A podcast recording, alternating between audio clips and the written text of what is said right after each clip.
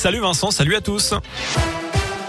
Et à la une de l'actu ce vendredi, 20 millions de rappels de vaccins d'ici Noël. Objectif fixé par le ministre de la Santé aujourd'hui. Les pharmacies volontaires pourront ouvrir les dimanches de décembre et de janvier pour permettre l'accélération de la campagne de vaccination.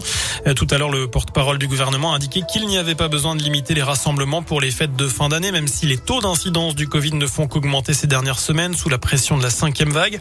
596 cas pour 100 000 habitants dans la Loire, 574 en Haute-Loire. Des chiffres au niveau national supérieurs à ceux des pics de la troisième et quatrième vague. On se rapproche du pic de la seconde vague il y a un an. Dans l'académie de Lyon, 311 classes sont fermées cette semaine. C'est deux fois moins que la semaine dernière. Il est soupçonné d'avoir participé à une centaine de vols, notamment dans la Loire et la Haute-Loire. D'après le progrès, un homme a été interpellé cette semaine dans un fossé à Bellevue-la-Montagne, c'est en Haute-Loire. Auditionné en garde à vue, il a depuis été placé en détention provisoire. Les enquêteurs lui reprocheraient des dizaines de cambriolages dans des entreprises de nos départements, mais aussi en Ardèche, en Lozère et dans le Puy-de-Dôme. Au moins un complice est toujours en fuite. La bande de malfaiteurs sévissant en tout cas dans euh, tous les soirs, hein, ou presque, depuis le mois d'octobre. Il ciblait principalement les garages et les magasins de matériel électroportatif.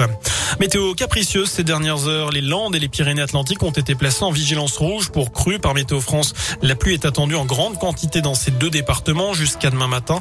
Chez nous, la vigilance est jaune pour neige et verglas dans la Loire et en Haute-Loire. Ce week-end, c'est derby en Ligue 1. La SS affronte Reims demain soir pour la première de Julien Sablé sur le banc des Verts. Mais il y a un autre match que les supporters des Verts attendent. C'est la rencontre de Gambardella. La Coupe de France des moins de 19 ans. C'est dimanche. Saint-Etienne, tenant du titre, reçoit l'Olympique lyonnais à l'Etra. C'est à 14h30. Enfin, en basket, le match de Saint-Chamond se jouera à guichet fermé ce soir.